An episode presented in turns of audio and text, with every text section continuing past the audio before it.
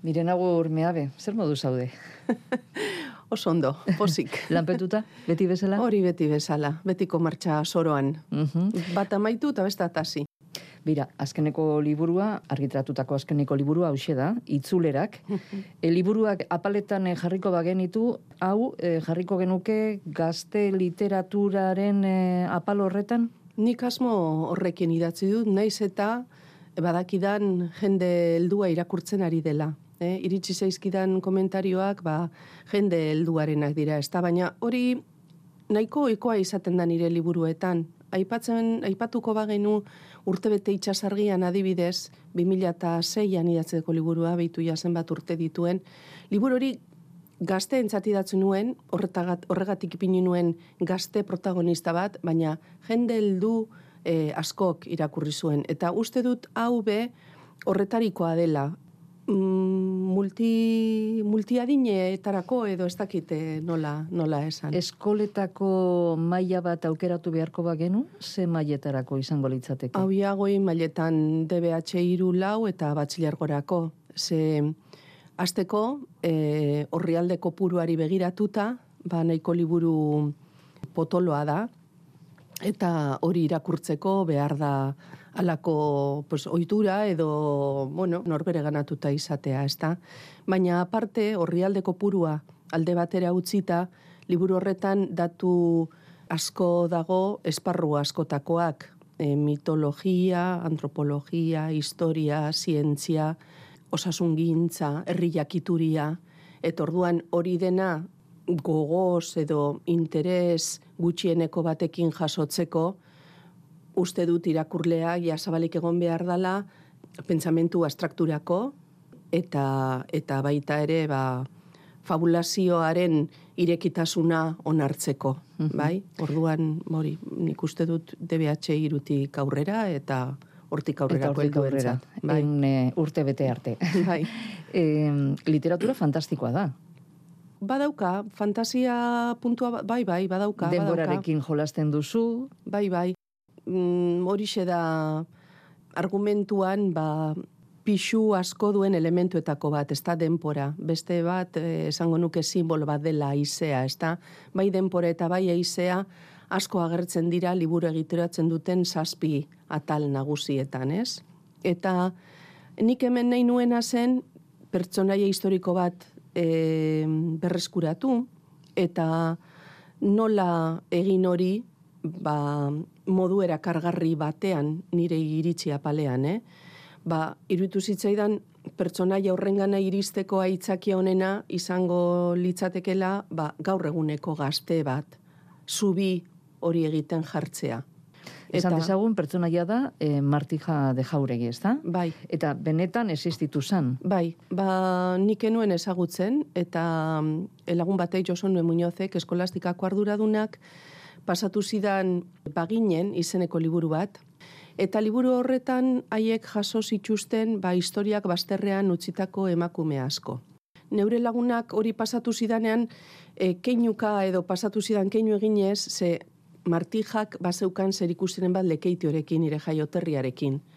Baina, klaro, lekeitionen referentzia hori ikusterakoan, buruak egin zean alako klik-klak-klak moduko bat, esan, ai ba, ba agian emakume hau, eh, hainbeste jenderi osasunean, eh, osasuna zaintzen lagundu ziona, eta hainbeste umeri mundura etortzen lagundu ziena, ba, agian hau ere inoiz pasatuko zon lekeitiotik. Eta iruditzen zai- zitzaidan hor bat zegoela fikziorako abia puntu mamitsu bat. Eta hasiera batean, poema bat eskaini nion nire azkenengo poema liburuan nola gorde rautzakolkoan zen hi, ja martija de jauregi maitatzen hasitan nengoen, baina oraindik ezin nion eskaini denporarik. Eta orduan, ia sasoi beretsuan, jaurlaritzen kultura saileko dirulaguntzetara orkestu nuen egitasmoa, martijari buruzko gazte novela bat idazteko. Hasierako egitasmo hartan, hoeta mar bat kapitulo edo aurrek usten nituen, eta liburuak azkenen hirurogeita hamar ditu. Hau da, uste nuena baino Haunditu egin da. asko, ze Hasi. zenbat eta gehiago hurbildu pertsonaia honengana konturatzen nintzen gehiago eskatzen zidala, gehiago eskatzen zidala, eta ezin nuen ez etxesan, eta orduan, ba, bueno, azkenean, nahiko luze, geratu da historia, baina lasa igeratu arte, ba, enion azken punturik ipini. Mirenaur, hemos mencionado la traducción y, bueno, varios libros de Mirenaur se pueden eh, leer en otros eh, idiomas, castellano y otros, otros idiomas. ¿Este eh, también se traducirá o, nunca sabemos cuál será el futuro de, pues un libro que escribimos? No, yo estoy traduciéndolo ya. ya estoy traduciéndolo, estoy en la primera fase, que es la de hacer la traducción rápida para tener la sensación de que ya he dominado el grueso del trabajo y luego tocará pulir y pulir y pulir. Pero es algo que yo hago con casi todos mis libros, porque yo pertenezco a una comunidad a la que dedico eh, mis originales, pero después de tantos meses invertidos en un trabajo, también intento ser práctica. Y entonces, si lo traduzco al castellano, este y otros anteriores, ¿eh? que creo que lo hago sistemáticamente, traduzco y presentando a alguna editorial están interesados en publicarla, pues es como si, bueno, pues me hubiera compensado más aquel esfuerzo, inicial, ¿no? Pero es que además me gusta la traducción porque... Sí. me gusta. Hay escritores que mm, prefieren no invertir nuevo tiempo en una obra, entre comillas, vieja, en una obra que ya está publicada, ¿no? Pero a mí, a mí me gusta hacer ese ejercicio formal de comparar los dos idiomas porque suelo aprender bastante. Y lo primero que me suele pasar es una cosa muy curiosa, que es que me pongo las gafas de ver los defectos. Claro, me imagino, porque al revisitar o al releer la novela en, en euskera, novela o poesía o, o sea el estilo de libro que sea, una va encontrando cosas que, que a día de hoy seguramente las haría de otra manera. Así que empieza a haber un poquito ahí de, encontronazo. Sí, y, despistes que no, que no habrás leído el original siete, ocho veces, pero hay despistes que ya es como si te como si te resbalaran, que tus ojos ya no reparan en ellos y cuando te pones las gafas de traducir, como digo yo, que son otras gafas, porque son unas gafas que tienen que mirar más lejos de donde vives todos los días, que es el mundo de, del euskera y nuestro mundo cercano, es un mundo en el que tienes que pensar, igual me lee un chaval de Granada o me lee eh, una chavala de Ecuador. Entonces tienes que eh, ponerte en otra actitud para, para traducir, ¿no?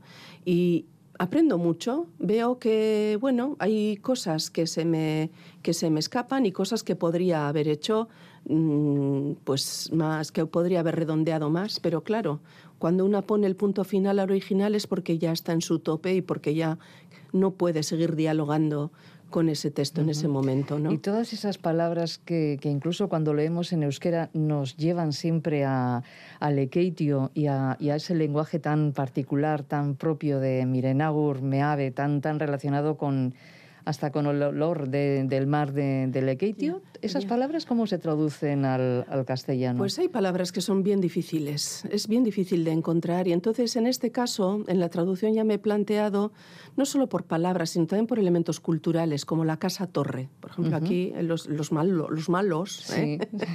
están en una casa-torre que se supone que está en Garraitzeta, que es el nombre que yo utilizo, el topónimo literario de Lekeitio, pero desde, casi desde que empecé, ¿no? No es la primera vez que aparece ese nombre. Entonces, entonces, conceptos como casa-torre, eh, Erensuge, el dragón, lamias y cierto, cierto vocabulario tanto de la costa como del interior, pues no se puede, no es traducible, eh, a no ser que falsees algo.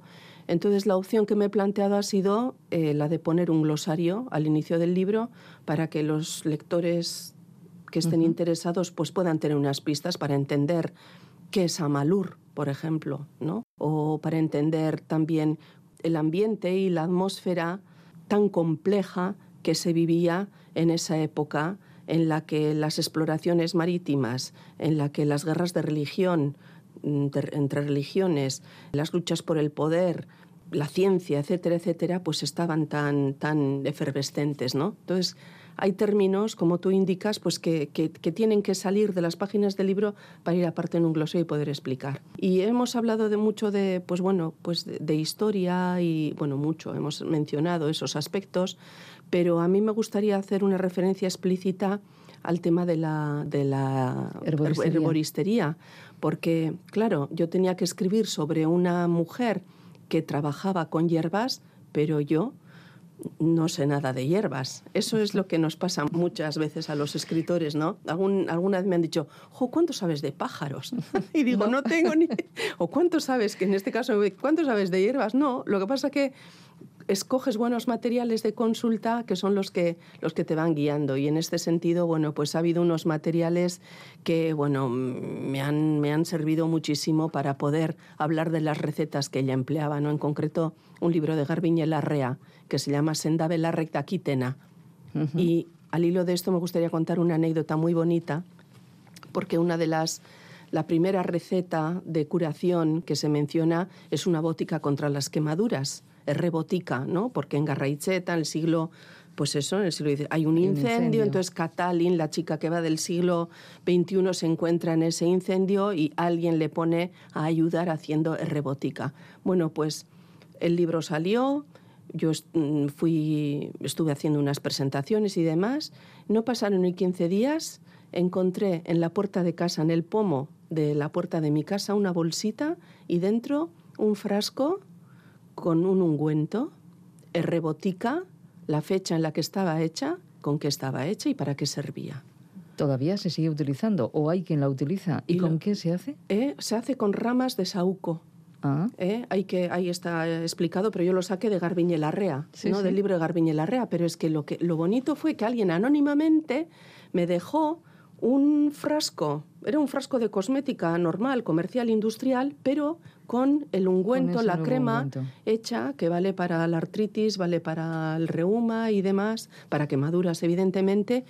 Y yo estaba pensando, como no sabía quién, ahora ya sé quién es, pero como todavía no sabía ¿Quién me lo había dejado? Siglo ha venido un, ha habido un regreso más, ha venido Martija, ha venido a darme las gracias o a decirme hola, miren Agur, ¿no? Y me ha dejado una de sus, una de sus boticas, ¿no? Y ahora a día de hoy ya sabes quién es la persona sí, sí, ya sé, y, que dejó el frasco. Y, sí, y te vas encontrando con personas que dicen, sí, mi madre hacía y me enseñó mm. tal cosa o tal otra, ¿no? Para mí ha sido un mundo desconocido. muchas plantas, sí. Bueno, miren, Agur, este e, es el último libro publicado, un poco de literatura juvenil, aunque es para, para todas las edades. Anterior uno de poesía, otra novela. Eh, ¿Cómo vas eh, compaginando las, los diferentes estilos? Eh, ahora que has escrito este libro de literatura juvenil, ¿el siguiente qué toca? Pues mira, estaba con un...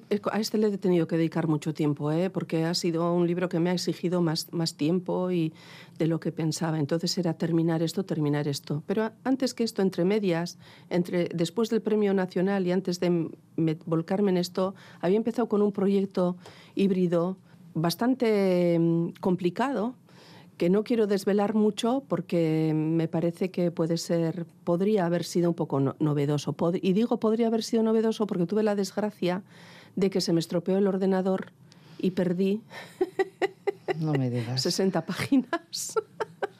Qué pesadilla. qué pesadilla. Y la gente te dice, pero no guardabas y Drive y Drop y digo, bueno, pues ahora yo sé todo eso, pero en, mi, en mi inocencia, pues no, yo iba pensando, ya guardaré cuando tenga este original un poco más ordenado, porque ya digo que es un poco de factura un poco compleja y mira, pues igual es que no tenía que, no tengo, no debo escribir ese libro y lo he perdido y ahora estoy desanimada con eso, ¿eh? porque era un trabajo, mm, a mí me gusta mucho mezclar tipologías textuales, entonces iba un poco por ahí, pero claro, al perder tanto y un material que hacía más de un año que no estaba en él, pues ahora me resulta muy, muy costoso poner la mente en eso. No recuperar no lo voy a recuperar, pero igual me volveré al proyecto.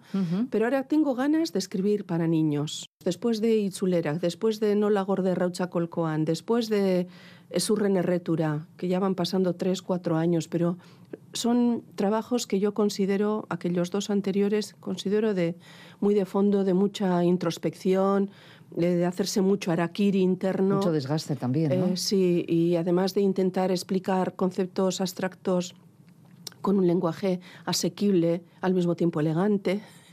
Entonces, ahora lo que me apetece es escribir sobre todo para, pues para, para el público infantil. Y ahí estoy como una esponja a ver por dónde me viene la próxima idea. Bueno, pues esperaremos eh, ese nuevo libro. Mientras tanto, Itzulerak, Miren agur meabe, eskerrik asko, hemen izateagatik eta hau dena kontatzeagatik. Bueno, ba, posarren zuoi eskerrak.